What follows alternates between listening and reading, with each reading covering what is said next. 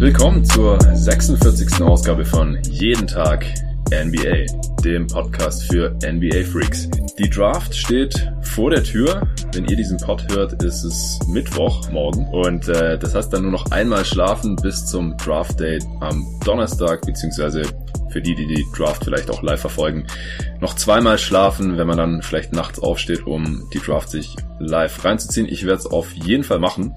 Mache ich schon seit ein paar Jahren, jetzt eigentlich immer und es ist ein Riesenevent, sehr, sehr unterhaltsam und spannend, sich dann live reinzuziehen, welches Team welche Spieler pickt. Und das wollen wir heute auch machen. Wir machen einen Mock Draft Pod, das heißt, wir picken der Reihe nach für die Teams die Spiele, die wir an dieser Stelle am sinnvollsten halten. Und wir, das sind in dem Fall meine Wenigkeit zusammen mit David Krutt. Hi David. Hallo Jonathan.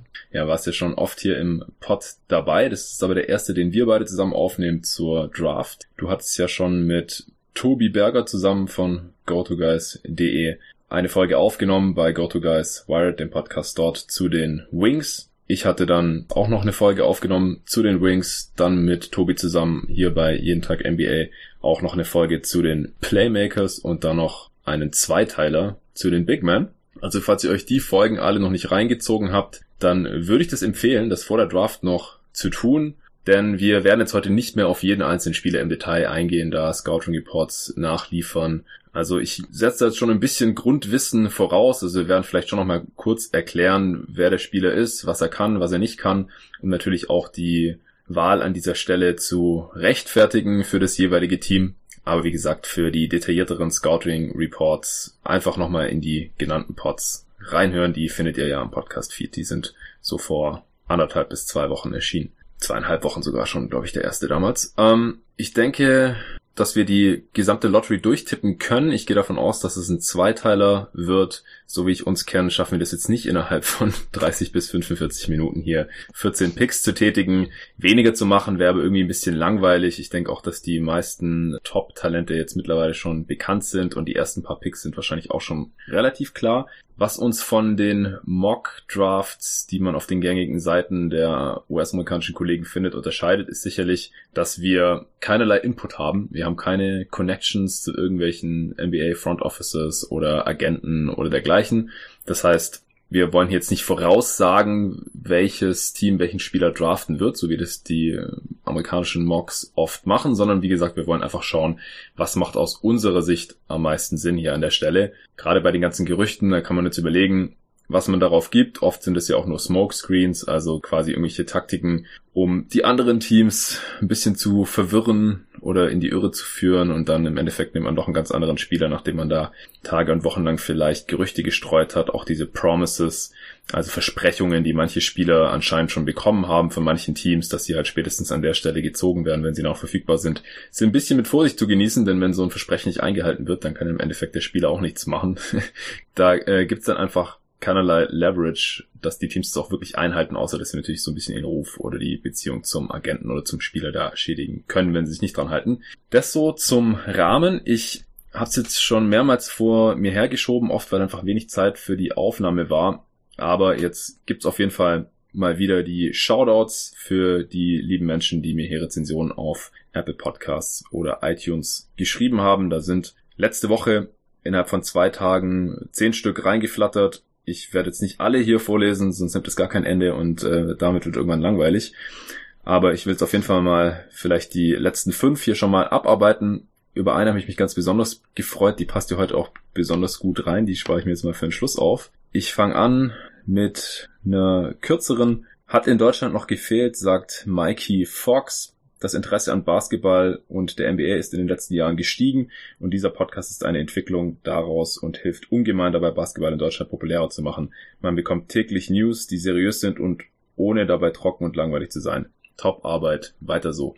Ja, vielen Dank und freut mich, dass du das so siehst und ich hoffe natürlich auch, dass Basketball und die NBA in Deutschland immer populärer wird. Ist einfach aus meiner Sicht der beste Sport der Welt und es ist super interessant, das Ganze zu verfolgen und freut mich natürlich auch, wenn die äh, Hörer das dann unter anderem über meinen Podcast tun. Unheimlich detailliert, sagt Dirk 45 durch die hohe Frequenz noch detaillierter als bei den Go-To-Guys. Für jeden Basketballverrückten absolut empfehlenswert. Ja, vielen Dank. Genau bei Go-To-Guys Wired, wo ich auch jahrelang den Podcast gehostet habe, da haben wir nur so alle paar Wochen mal eine Folge rausgehauen. Hier jetzt halt fast jeden Tag. Bisher fünf Folgen im Schnitt pro Woche. Da sind wir mit Wired natürlich nicht rangegangen, aber ist jetzt auch ein bisschen anderer Ansatz und freut mich natürlich, dass das gut ankommt. Danke, Jonathan, sagt Laura Köln. Vielleicht die erste Rezension von einer Hörerin, zumindest dem Namen nachzuschließen, aber man weiß ja nie.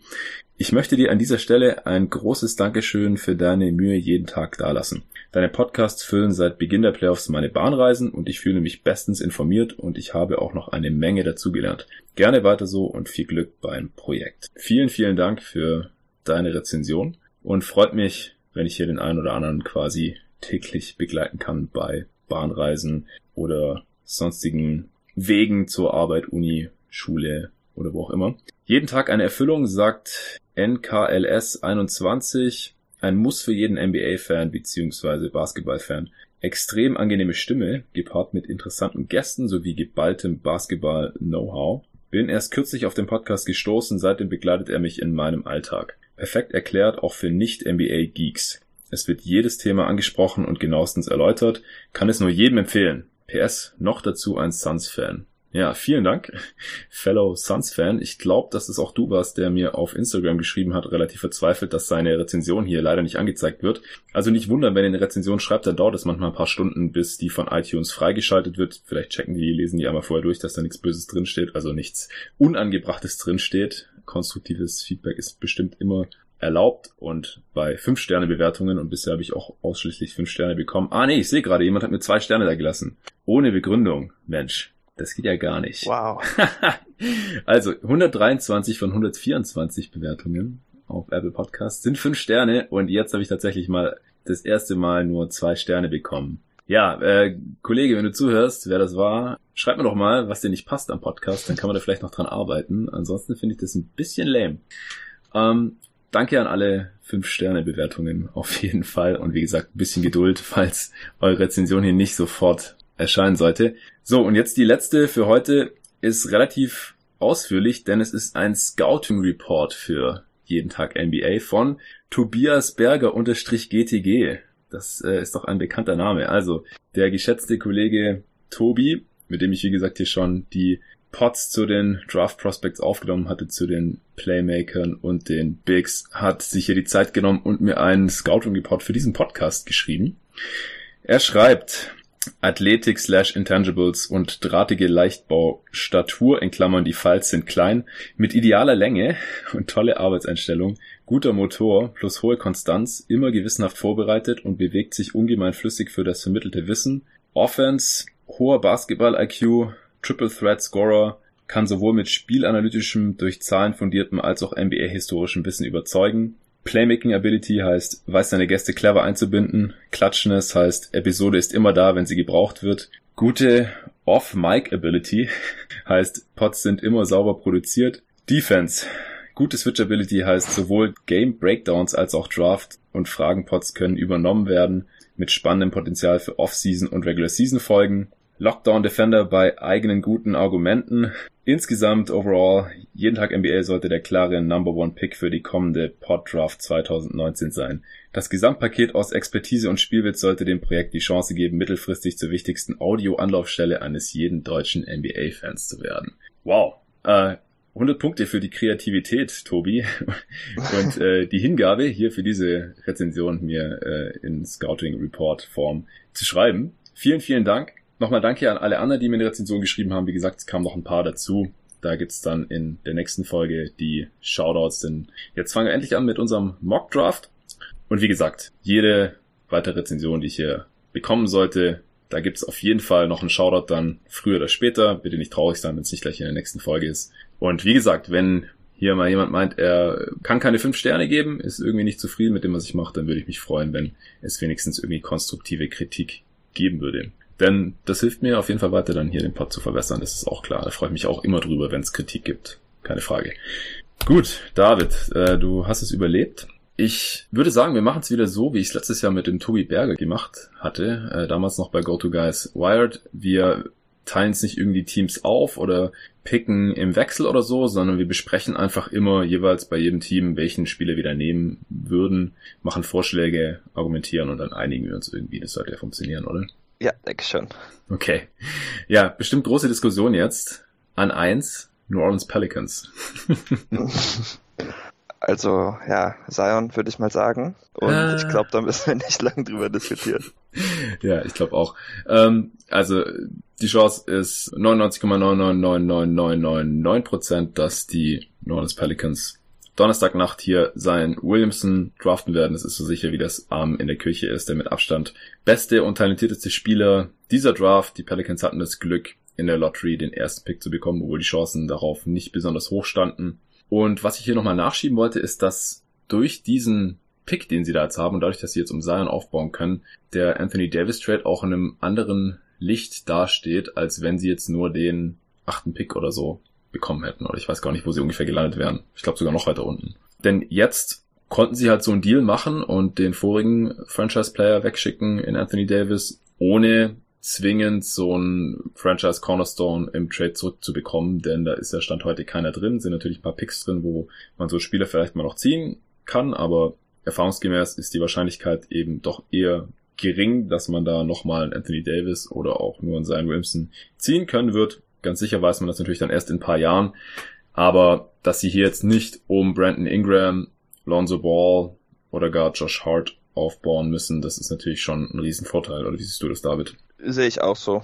Ich fand den Trade für die Lakers auch eigentlich ganz okay, denn ich mag die Prospects nach wie vor nicht so super und ich denke, sie mussten das auch einfach machen, wie die Frage, die du eben schon gestellt hattest auf Twitter. Ja, genau. Ich hatte auf Twitter unter jeden Tag NBA eine Umfrage am Laufen, weil ich halt sehr viel Kritik gelesen hatte, äh, was das Trade-Paket, das die Lakers jetzt bekommen haben, anging. Und ich mir dann halt immer nicht ganz sicher war, okay, kritisieren die jetzt an Details rum und sagen, die Lakers hätten ihr ein bisschen besser verhandeln sollen, oder sind die Menschen wirklich der Meinung, oder sind so viele Menschen der Meinung, dass die Lakers diesen Trade gar nicht erst hätten machen sollen? Und tatsächlich sieht's gerade so aus, dass, ähm, ich habe jetzt schon länger nicht mehr geschaut, aber vorhin waren 70 Prozent sagen, dass man den Trade auf jeden Fall machen muss anstelle der Lakers. 71 Prozent sind jetzt und nur 12 Prozent sagen, nee, das ist zu riskant oder teuer für die Lakers, die hätten den Trade nicht machen sollen. Und ähm, die, als dritte Option gab es noch keine Ahnung, dass man quasi, wenn man da abstimmt, direkt nur das Ergebnis sehen kann, wenn man sich nicht sicher ist. Das haben 17 Prozent angeklickt. Also drei Viertel der Menschen, die hier abstimmen, sagen, dass das der richtige Trade für die Lakers war. Mit dem heutigen Wissensstand. Vielleicht nochmal kurz zu Zion, weil wir jetzt hier nicht groß diskutieren müssen, äh, ob die Pelicans ihn hier nehmen oder nicht. Du bist ja ziemlich überzeugt von Zion. Vor ein paar Tagen hatte Tobi Berger ja auch auf Twitter eine Umfrage laufen, ob man sich heute als Franchise-Player für Doncic oder Zion entscheiden würde. Und du warst überrascht darüber, dass es so klar für Doncic ausfiel. Ich glaube auch so 70 zu 30 Prozent oder so. Du hattest für Zion gestimmt, oder? Ja, auf jeden Fall. Warum? Für mich ist ja einfach klar, dass bessere Prospect. Ich war mir jetzt auch nicht ganz klar so im Nachhinein, ob die Frage über die beiden als Prospect sind oder vielleicht dadurch, dass Doncic halt schon was geleistet hat, dass das das auch beeinflusst. Aber für mich ist, wenn man sie jetzt nur als Prospects anguckt, aber auch jetzt sogar nach der NBA-Saison eigentlich ganz klar, dass Zion äh, über ihm stehen sollte, denke ich. Ähm, das liegt aber auch daran, dass ich ihn als Playmaker und als Ballhändler äh, höher einschätze als viele andere. Mhm. Und ich kann halt verstehen, dass wenn man das vielleicht nicht so sieht, dass man ihn dann auch eine Ecke niedriger sehen würde, aber das ist bei mir halt jetzt nicht der Fall, denn ich denke, dass er das auch in der NBA machen kann und auch besser machen kann als jetzt bei Duke neben RJ Barrett.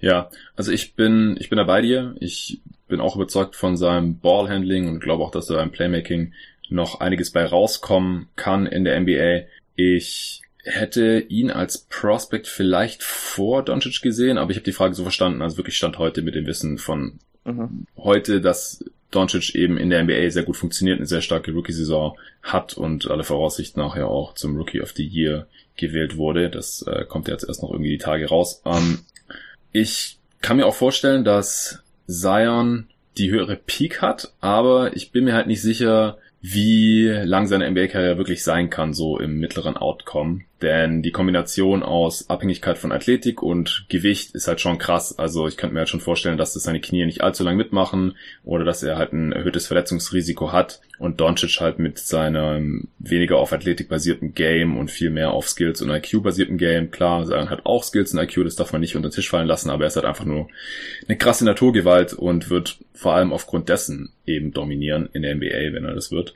Und bei Doncic kann ich mir jetzt schon vorstellen, dass er jetzt die nächsten 20 Jahre einfach auf einem sehr hohen Niveau in der NBA zockt. Und das ist dann aus meiner Sicht stand heute ein bisschen wertvoller. Auch beim Wurf bin ich mir bei Zion halt aktuell noch nicht ganz sicher. 64% Freiwurfquote. Auch Doncic hat jetzt als Rookie nicht so toll getroffen von der Freiwurflinie, aber man hat halt schon gesehen. Ich meine, er hat den Stepback-Dreier im Repertoire, Pull-Up-Dreier, hat einen guten Touch und so. Und das muss Zion halt erstmal noch beweisen. Es ist einfach wichtig, dass eine erste Option heute auch aus dem Dribbling, ein Jumper, dass sie da respektiert werden müssen. Das haben wir jetzt erst wieder bei Kawhi Leonard zum Beispiel, äh, nicht bei Kawhi, bei Janis Antetokounmpo gesehen in den Eastern Conference Finals, dass der dann halt da auf dem Niveau an seine Grenzen gestoßen ist. Ja, wenn du da nichts mehr zu entgegnen hast, dann würde ich sagen, kommen wir zu Memphis an zwei. Auch da gibt es ja relativ wenig Zweifel. Die meisten gehen davon aus, dass die Grizzlies hier Jar Morant ziehen werden, dynamischen Point Guard. Sein Wurf ist noch ein bisschen wackelig, er ist ziemlich athletisch, allerdings relativ dünn, hat an einem relativ unbekannten College gespielt, deswegen war die Konkurrenz jetzt auch nicht so toll, gegen die er da im Schnitt gespielt hat. Krasse Zahlen aufgelegt als erster Spieler der College-Geschichte über 10 Assists im Schnitt oder genau 10 Assists im Schnitt eben neben seinen über 20 Punkten pro Spiel. Hatten wir auch alles im Pod, wie gesagt, Tobi schon abgehandelt. Du bist ein bisschen kritischer, was Morant angeht, richtig? Yes. Warum? Ich finde ihn ein bisschen schmächtig, das hast du, glaube ich, gerade schon so leicht angesprochen. Und ich weiß halt nicht, ähm, wie stark er am Ring sein kann, denn, und ich bin jetzt irgendwie kein Körperbauspezialist oder so, aber ich würde sagen, sein Körper sieht jetzt nicht so aus, als ob er besonders viel ausfüllen würde.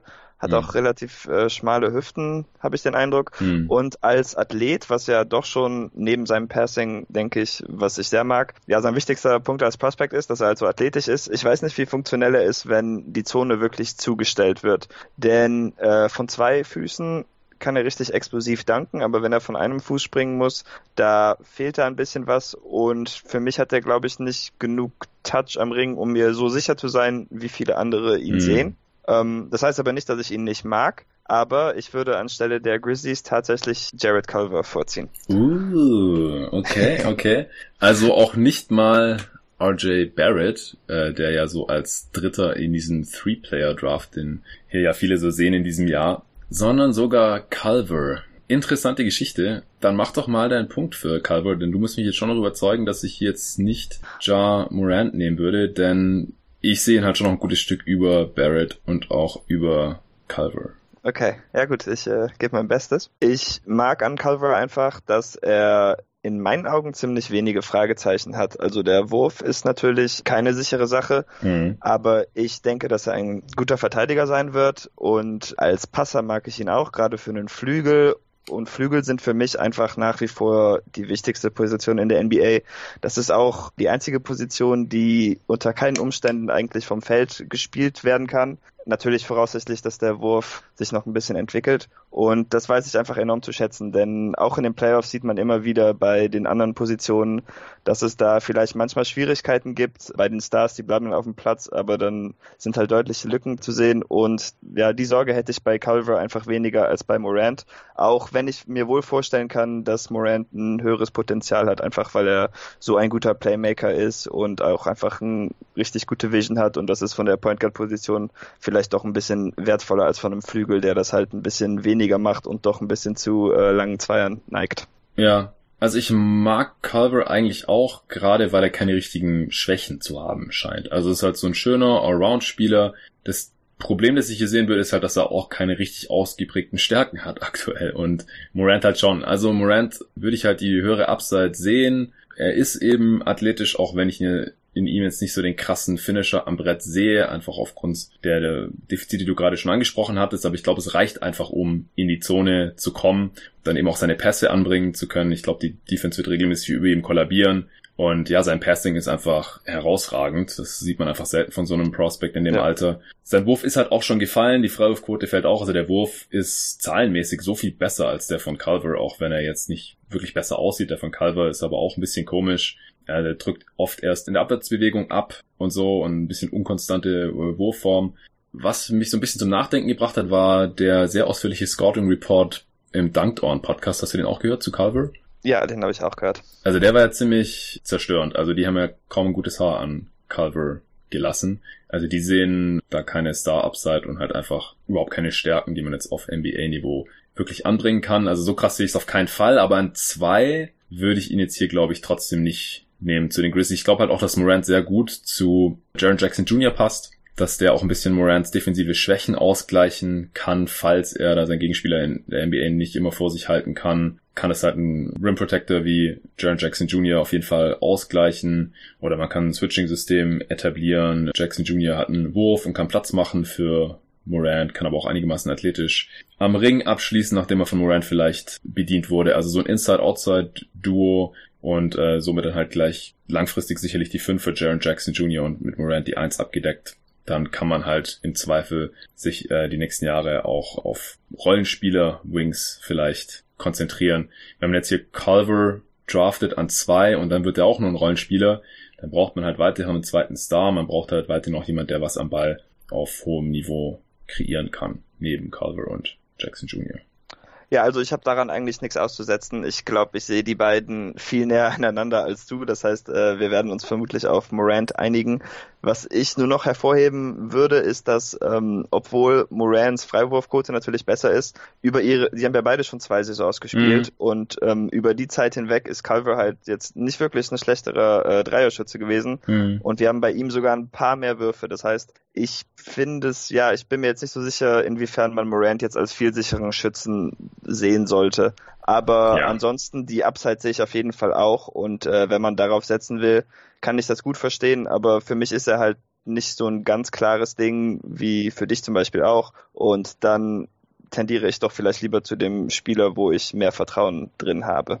Ja, also ein ganz klares Ding sehe ich in Morant ehrlich gesagt auch nicht. Also ich sage jetzt nicht, dass der auf jeden Fall zum okay. Star wird oder sowas, aber das sehe ich halt nach sein bei keinem einzigen Spieler in dieser Draft leider. Ja. Und deswegen würde ich halt trotzdem hier zu Morant tendieren. Und was du zum Dreiervolumen sagst, also das ist klar, das hatte ich auch immer wieder in den anderen Pods zu den Prospects erwähnt, die Sample Size ist einfach nicht besonders groß. Also Culver hat eben 305 Dreier genommen in seinen zwei Saisons bei Texas Tech und Morant hat in seinen zwei Saisons bei Murray State 245 genommen. Letzte Saison hat er 57 getroffen von 157 und Culver 49 von 161. Das heißt, er hat genau acht Dreier mehr getroffen als Culver bei vier Versuchen weniger. Also das ist halt fast nichts. Das ist der Unterschied von zwei Spielen oder sowas, wenn es gut läuft. Und das macht halt diesen Unterschied von 36 Prozent bei Morant gegenüber 30 Prozent bei Culver aus. Das hört sich nach einem Riesenunterschied an. Bei 36 Prozent zweifelt erstmal niemand an dem Wurf im ersten Moment und bei 30 Prozent denkt man, okay, der kann überhaupt nicht werfen, aber es ist halt so nah beieinander, wenn man sich mal die absoluten Zahlen da anschaut. Deswegen, ja, ich denke auch, dass beide auf jeden Fall noch an dem Wurf arbeiten müssen, damit sie den in der NBA konstant treffen können. Okay, dann nehmen wir Morant an zwei. An drei die New York Knicks. Würdest du da dann jetzt mit Culver gehen, nachdem wir ihn schon an, an zwei nicht zu den Grizzlies gesteckt haben? Also ich auf jeden Fall. Ich achte bei der Draft jetzt eigentlich nicht super auf Fit. Ähm, vielleicht später, aber gerade bei den hohen Picks, wo der Roster-Turnover bei NBA-Teams jetzt so hoch ist und man eigentlich nur über Draft-Picks noch so einigermaßen Kontrolle hat, würde ich einfach äh, immer zum besseren Spieler tendieren, wenn es auch nur irgendwie knapp ist oder so. Ja, also ich habe Clark auch immer, äh, Clark sage ich schon, ja, freudscher Versprecher. Ich habe Culver auch immer noch über RJ Barrett, hatte ich ja auch schon bei meinem Podcast zu den Wings erklärt und Tobi und du, ihr hattet es auch so, auch bei GoToGuys.de, dem Prospect Power Ranking ist Calver über Barrett gelistet, aber ich glaube in dem speziellen Fall für die Knicks würde ich eher Barrett nehmen. Okay. Sieht so aus, als ob sie Barrett haben wollen und er möchte da unbedingt spielen, hat auch nur dort ein Workout gemacht, soviel ich weiß. Ähm, also ich glaube, mit den Infos kann man schon ein bisschen arbeiten. Und ich glaube auch als erste Option ist er tendenziell besser geeignet als Clark. Und die Knicks müssten zwar eigentlich auf den Best Player Available gehen, weil sie noch keinen Franchise Player haben jetzt in ihrem Kader und dann muss man einfach immer das beste Talent nehmen und hoffen, dass halt der Spieler dann zum Star wird. Da darf man sich jetzt nicht äh, irgendwie von Positionen und Teamfit und so irritieren lassen. Aber bei den Knicks passt er trotzdem rein, weil sie haben halt noch keine erste Option und sie haben jetzt noch keinen richtigen überzeugenden Playmaker slash Scorer. Also da stolpert zwar immer noch irgendwie Dennis Smith Jr. rum, aber ich glaube, die könnten auch zusammenspielen. Im Zweifel, äh, wenn jetzt kein großer Free Agent kommt nächstes Jahr, dann ja, ist es jetzt auch nicht so wichtig, wie viele Spiele man da gewinnt. Kevin Knox hatte eine unterirdische Rookie-Saison, ist aber gleichzeitig auch noch sehr, sehr jung, weil der jüngste Spieler der letzten Draft, glaube ich. Und da kann man jetzt auf jeden Fall noch einen Barrett mit reindraften, glaube ich, weil wenn er funktioniert als erste Option, dann glaube ich, hat er auch die höhere Upside als Jared Culver. Ich glaube, bei Barrett wird es nur problematisch, wenn er eben nicht in quasi jedem Angriff den Ball in den Händen halten kann und was kreieren kann. Und das Problem sehe ich jetzt hier bei den Knicks nicht und deswegen halte ich ihn für den sinnvolleren Pick hier für die Knicks als Culver. Ja, also Barrett wäre die der nächste auch auf meinem Big Board. Das heißt, ich finde das jetzt überhaupt nicht verrückt. Ich kann mir es auch vorstellen. Er liegt mir einfach nicht so. Aber ähm, vielleicht können wir ja Zion trotzdem den Gefallen tun, dass er ähm, nächste Saison ohne ihn spielen darf. und ja, ich glaube, ich glaub, so sollten wir das eigentlich nicht machen hier im Mock Draft und sagen, jetzt nehmen wir den an äh, eine Position früher, damit der nicht an der nächsten zu einem anderen Team muss. Aber in dem Fall ist es halt wirklich so, wenn Barrett jetzt nicht zu den Knicks geht, dann muss er wahrscheinlich spätestens an vier zu den Pelicans gehen. Und dann muss Zion wieder mit ihm spielen. Ich meine, die sind zwar Kumpels, aber ich, wir haben ja gesehen, dass Barrett einfach das ein oder andere Mal öfter zu Zion hätte passen sollen und er es einfach nicht gemacht hat. Und ich glaube, das wollen wir in der NBA dann lieber nicht mehr. Nee. Gut, dann RJ Barrett von der Duke University zu den New York Knicks, die da mit ihren jungen Kern um eben ihn und mit Robinson, Kevin Knox, Dennis Smith Jr. und Co. komplettieren können. Auch die Team Option für, wie heißt der, Alonso Trier haben sie jetzt gezogen und so. Also da, das passt ja sogar auch so schon einigermaßen zusammen. Wie gesagt, auch wenn man da jetzt nicht so viel Wert drauf legen sollte, sondern einfach den Spieler mit der höchsten Upside ziehen sollte. In dem Fall wäre das aus meiner Sicht RJ Barrett, auch wenn ich jetzt nicht der größte Fan von ihm bin oder jetzt halt nicht die riesige Upside sehe, einfach weil mir da ein bisschen der Wurf fehlt und ein bisschen auch das Decision Making fehlt und er ist jetzt auch kein Überathlet, aber wie gesagt, im besten Fall kann er vielleicht die erste Option der Knicks sein für die nächsten Jahre, sofern da kein großer Free Agent kommt. Wenn doch, dann müssen sie halt überlegen, was machen wir jetzt mit ihm? Bringen wir ihn von der Bank oder passt der irgendwie einigermaßen mit einem gestandenen Star zusammen? Ansonsten müssen ihn vielleicht doch noch traden. Gut, an vier jetzt die Pelicans. Sollen wir jetzt hier endlich Jared Culver erlösen, oder? Ah, bitte.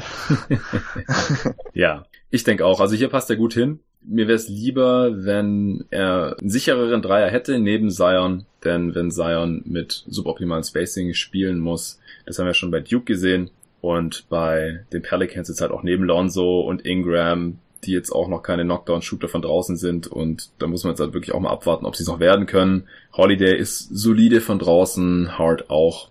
Müssen jetzt auch mal gucken, wie dann die restliche Offseason noch bei den Pelicans verläuft, ob die dann noch ein paar andere Shooter vielleicht mit reinholen können. Also das ist so das Einzige, was mir jetzt aktuell nicht passt, aber ich denke auch, dass so vom Value hier jetzt auf jeden Fall Culver zu den Pelicans gehen sollte. Ja, ich denke, hier kann man aber halt wohl schon vielleicht die Frage stellen, was sie tun, wenn sie ihr Kader so behalten würden, weil es halt nicht so wirklich passt und dann könnte man vielleicht auch an dieser Stelle nochmal erwähnen, dass äh, von Jonathan Gavoni von Draft Express eben noch das Gerücht kam, dass wohl Minnesota, Boston und Chicago interessiert seien, an den vierten Platz zu kommen, aber mit Interesse auf Garland. Mhm. Den finde ich persönlich auch schon relativ interessant und er würde vielleicht auch an dieser Stelle für die Pelicans passen, wenn sie etwas mehr Shooting haben wollen. Ich hätte jetzt auch keine Bedenken, dass sie schon zwei gute Guards haben oder so. Er ist ja noch jung, also das wäre für mich okay. Und das würde diese Lücke füllen, aber alternativ äh, könnte man halt auch wirklich überlegen, den Pick zu traden, wenn die Pelicans die anderen Lakers halten wollen. Denn ich weiß halt nicht, ob es an dieser Stelle in der Draft äh, Shooter gibt, die überzeugen, mit Ausnahme von Garland, die man mit dem Rest des Personals paaren will. Ja, also quasi runtertraden, dann einen niedrigeren Pick bekommen, da dann einen Spieler nehmen, der jetzt hier an vier ein Reach wäre, der aber vielleicht ein bisschen besser auch passt zum Kader, wie er jetzt heute aussieht und dafür halt noch ein weiteres Asset mitnehmen, ob das jetzt ein weiterer Spieler oder noch ein anderer First Rounder ist oder so, diesen Jahres oder in der Zukunft. Das äh, sei mal noch dahingestellt, aber das sehe ich auf jeden Fall auch als Möglichkeit, klar. Oder vielleicht traden sie auch Brandon Ingram weiter oder Lonzo Ball. Dann könnte man halt einen Jared Culver hier auch ein bisschen besser noch verkraften. Ja. Gut, aber wir arbeiten jetzt mit dem, was wir haben und Stand heute haben die Pelicans den vierten Pick und nehmen jetzt hier in dem Fall Jared Culver von Texas Tech. An fünf, Cleveland. Wen würdest du da so in den Ring schmeißen? Weil jetzt wird's dann langsam interessant, glaube ich. Ja, sein Name wurde gerade schon von mir erwähnt und meine Wahl wäre dann auch tatsächlich Darius Garland. Okay. Hältst du ihn jetzt für den Best Player Available, für den BPA an der Stelle oder was wäre deine Begründung? Das traue ich mich nicht ganz zu sagen, einfach weil wir so wenig Tape von ihm haben, aber er war halt schon ein relativ hoher Recruit und die fünf Spiele, die er gespielt hat, davon habe ich auch vier fast komplett gesehen. Mhm. Ähm, ja, er gefiel mir einfach ziemlich gut. Und er hat halt eine Upside, die wenige andere Spieler in dieser Draft haben und deshalb würde ich dann dazu tendieren, auch wenn wir natürlich jetzt wieder das Problem haben, dass sein Fit neben Colin Sexton eigentlich ziemlich schlecht wäre. Mhm gerade da beide nicht als Verteidiger überzeugen und beide schon für Point Guards klein sind, relativ. Also ja. einen da auf der 2 zu spielen wäre halt schon problematisch. Ähm, also von mir, man könnte mich auch leicht überzeugen, dass man da vielleicht doch einen anderen Spieler nehmen sollte, der dann besser passt. Aber BPA wäre für mich auf jeden Fall Garland, ja. Okay, also ich bin dagegen. also ich halte zum einen nicht so viel von Garland ich sehe einfach die Upside nicht so ganz, ehrlich gesagt. Also mir gefällt der Spielertyp nicht so richtig, hat mir zu viele Schwächen und zu wenig Stärken. Die Stärken sind ja Pull-up-Shooting und vielleicht Pick-and-Roll, Playmaking. Ja, ich glaube einfach nicht, dass die Sample Size jetzt reicht, um wirklich sicher zu sein. Klar, er ist ein Spieler, den die ganzen Scouts schon länger auf dem Radar haben und jetzt nicht nur diese paar Spiele da im College gesehen haben. Aber das muss halt beides kommen, damit er halt einen Wert hat in der NBA. Denn ansonsten ist er einfach zu klein und nicht athletisch genug auch, um dann die Körpergröße und auch den Leichtbau auszugleichen. Also er ist halt genauso schwach oder dünn, wie auch immer, wie Ja Morant, aber halt nicht annähernd so athletisch zum Beispiel. Und deswegen hat er Probleme am Korb zu finishen, ähnlich wie Sexton übrigens auch. Defensiv hat er Probleme, auch ähnlich wie Sexton. Ich sehe jetzt auch nicht den Über-Playmaker und da muss er dann halt wirklich die Pull-Up-Dreier treffen. Und dann ist halt auch die Frage, also wie wertvoll sind so kleine, relativ schwache, nicht so athletische Guards, die hauptsächlich werfen können und vielleicht ganz gute Entscheidungen treffen können. Da könnte man jetzt wieder gegen anführen, dass er in den fünf Spielen mehr Turnovers gemacht hat als Assists, aber ich will eigentlich überhaupt nicht mit diesen Stats argumentieren, denn das ist so eine Mini-Sample-Size, also auch jedes Mal, wenn ich höre, er hat, was sind das, 47,8% seiner Dreier getroffen oder sowas? Kann es gut sein. Ja, was, was, was soll das sein? Also das, das waren einfach so wenig Versuche und dann kommt man da noch mit der Nachkommastelle an. Äh, das hört sich ja an, als wäre er quasi ein 50% Dreierschütze aber es waren tatsächlich 11 von 23. Ja. Dann sagt doch einfach, er hat 11 Dreier getroffen in diesen fünf Spielen. Das ist auch schon ganz gut. Aber er ist kein 50% Dreierschütze. Der ist, ist viel zu klein, die Sample Size, um darauf irgendwie zu schließen. Hätte genauso gut sein können, dass er, wenn er jetzt noch 30 Spiele mehr gemacht hätte am College, er vielleicht nur 36% getroffen hätte wie Morant oder 30% wie Calver oder sowas. Das ist einfach überhaupt keine Bewertungsgrundlage. Genauso wenig die Freiwürfe, 12 von 16. Ja, also das ist sagt mir einfach überhaupt nichts. Genauso dann halt auch nicht die Turnover. 15 gegenüber 13 Assists. Aber ja, wie gesagt, ich sehe jetzt einfach nicht so viel, wieso ich ihn jetzt schon so hoch draften würde. Was, was ist denn so der Best Case, den du siehst? Oder was für ein Spieler siehst du da am Best Case? Ich mag ihn als Shooter einfach sehr gerne und ich muss wohl sagen, dass wenn man jetzt so äh, Pull-up-Shooter sich mal anschaut und jetzt sogar mal hochgreift, dann ist er für mich halt schon deutlich eher CJ McCollum als Damian Lillard zum Beispiel. Also er hat schon ziemlich klare Schwächen ähm, und es liegt auch mehr an dieser Draft selber, die ich halt vom Talent nicht so hoch einschätze, dass ich jetzt schon bereit bin, einen Spieler, der halt für mich so eine Upside hat, aber noch nicht wirklich viel bewiesen hat, an dieser Stelle zu ziehen. Mhm ja, es ist nicht leicht in dieser Draft, klar. Und ähm, ich glaube, wir können ab jetzt immer wirklich viel diskutieren über die Spieler bei jedem einzelnen Team. Aber ich meine, wenn die Spieler jetzt auch alle ungefähr gleichwertig sind, dann würde ich halt vielleicht schon auch ein Auge auf den Fit mhm. werfen und den sehe ich jetzt halt hier bei Cleveland auch nicht so toll. Ich meine, die Cavs waren die schlechteste Defense der gesamten Liga und die schlechteste Defense seit vielen, vielen Jahren. Ich glaube am Endeffekt sogar immer noch, wenn man nach Defensive Rating geht, die schlechteste Defense aller Zeiten.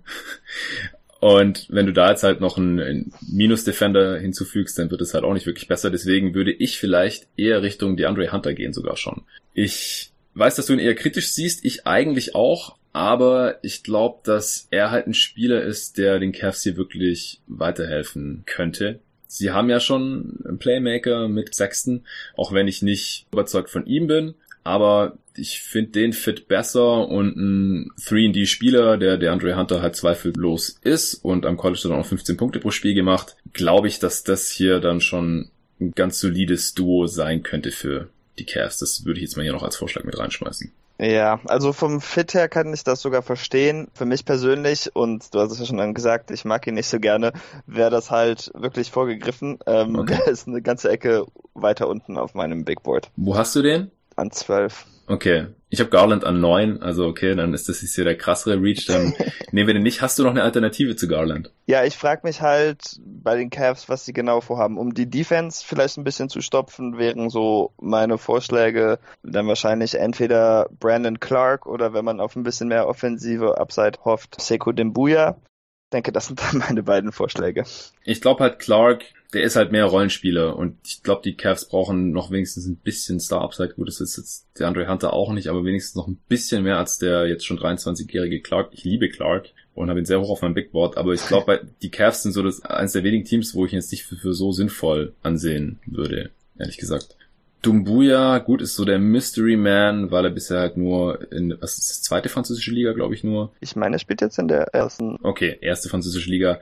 Jedenfalls weiß man halt nicht so viel über ihn. Er hat da auch nicht so viel gespielt und die Konkurrenz in der französischen Liga, egal ob es jetzt die erste oder die zweite ist, natürlich jetzt auch nicht so hoch wie was ich letztes Jahr Doncic in der ersten spanischen Liga oder in, in der Euroleague ähm, oder halt auch im College, wo, man, wo das alles ein bisschen besser vergleichbar ist mit den anderen Prospects. Er ist halt noch extrem jung, der jüngste Spieler jetzt hier in dieser Draft, soviel ich weiß, oder einer der jüngsten zumindest, ist jetzt gerade noch 18 Jahre alt. Ist halt relativ risky hier an der Stelle, aber ich, ich habe jetzt auch nicht mehr so viele gute Alternativen. Kobe White mag ich ein bisschen lieber noch als Garland, ehrlich gesagt. Aber das ist halt auch wieder mit Sexton halt ein relativ problematischer Fit glaube ich. Weil jetzt auch jetzt niemand ist, wo man halt sagen kann, okay, dann äh, kann der Sexton wenigstens defensiv entlasten oder so, weil er ist zwar relativ groß, aber die Wingspan ist halt nicht äh, entsprechend lang, deswegen spielt er halt auch nicht so groß, wie er vielleicht aussieht, auch mit seinem Afro. Und da, ich glaube, wenn ich gegen Garland argumentiere, was den Fit angeht, dann kann ich jetzt schlecht Kobe White anführen. Clark und Hunter sehen wir halt eher so als defensive Rollenspieler. Ja, es ist wirklich schwierig hier an der Stelle jetzt schon einen überzeugenden Pick zu machen. Fällt dir noch irgendjemand ein oder ansonsten sollten wir, glaube ich, uns langsam entscheiden? Also man könnte Reddish noch vielleicht als Upside-Play machen oder so, aber das finde ich auch Boah. sehr riskant. Ja, ich auch. Kevin Porter Jr. genau die gleiche Geschichte, wäre auch ein ziemlich riskanter Pick an der Stelle. Ja. Erklär doch mal, wieso, was dir an Dumbuya gefällt vielleicht noch.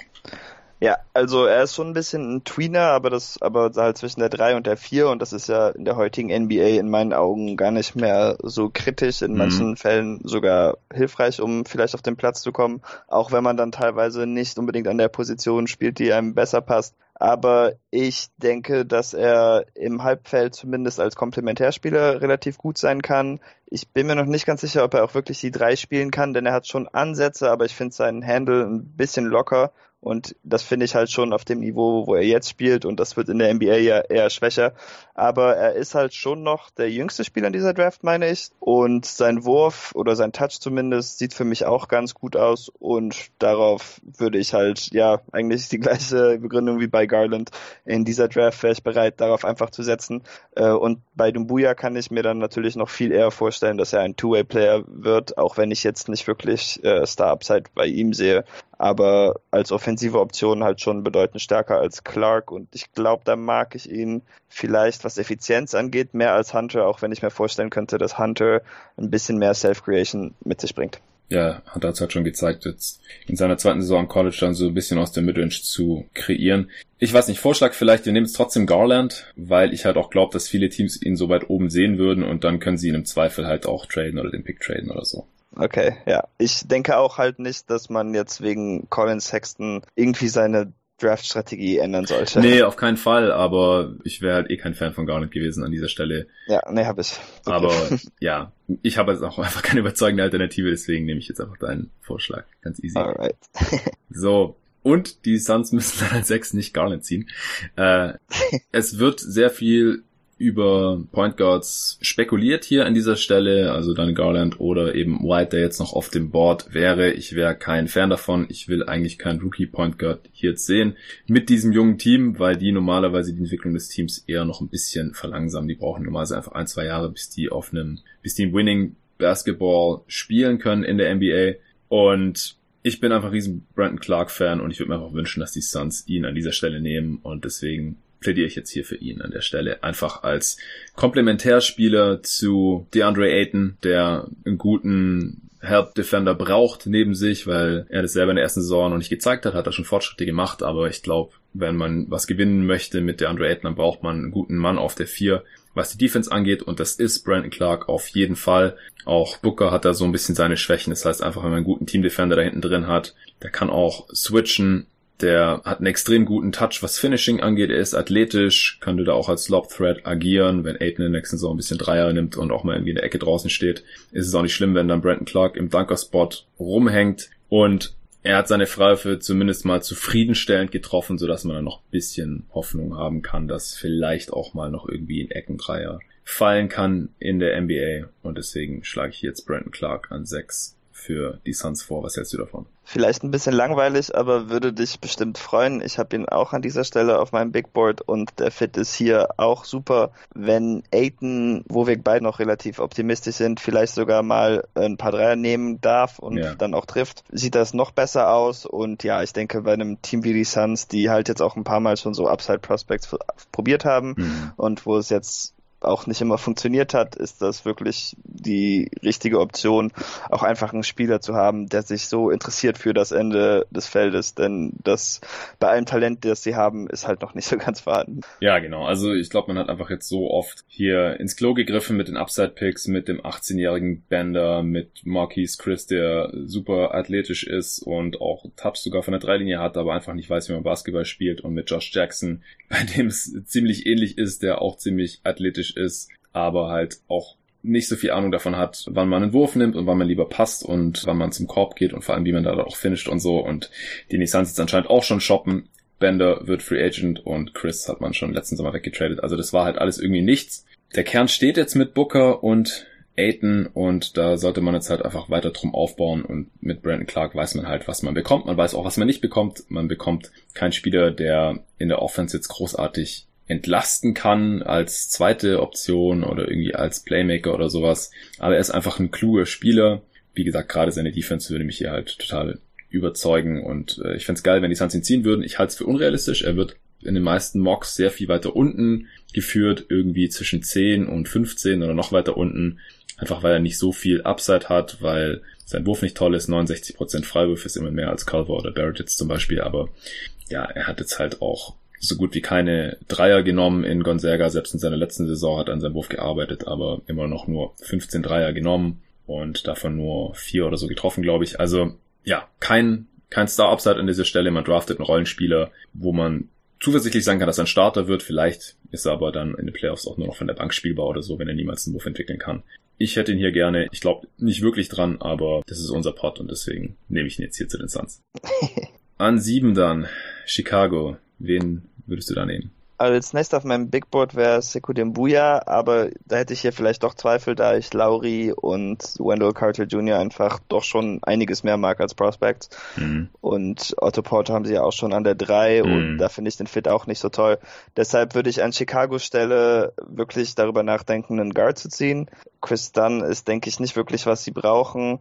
Und da wären meine beiden Vorschläge vermutlich entweder Romeo Langford oder vielleicht, was mehr mit Konsensus übereinstimmt, halt Kobe White. Ja, ich bin auch nicht der Romeo Langford Fan.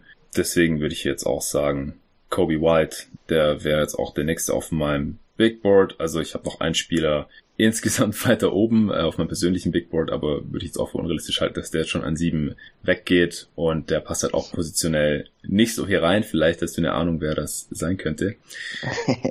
Kobe White, ja, denke ich auch, das passt. Er ist ein äh, Playmaker, der ähm, Spot-Up-Dreier gut trifft, Pull-Up-Dreier nicht so gut trifft, ziemlich schnell ist, äh, Transition Ball pushen kann, offensiv einfach ein klares Upgrade wahrscheinlich schon in der Rookie-Saison ist gegenüber Chris Dunn, der kann ja dann noch die defensiven Aufgaben übernehmen. Die können vielleicht auch mal ein bisschen nebeneinander spielen. oder der eine kommt dann halt von der Bank, der andere startet. Wie auch immer, auf jeden Fall haben die Bulls da ein Need und ich denke, das passt hier einfach mit den verfügbaren Talenten noch an sieben, dass dann hier Kobe White zu den Chicago Bulls geht.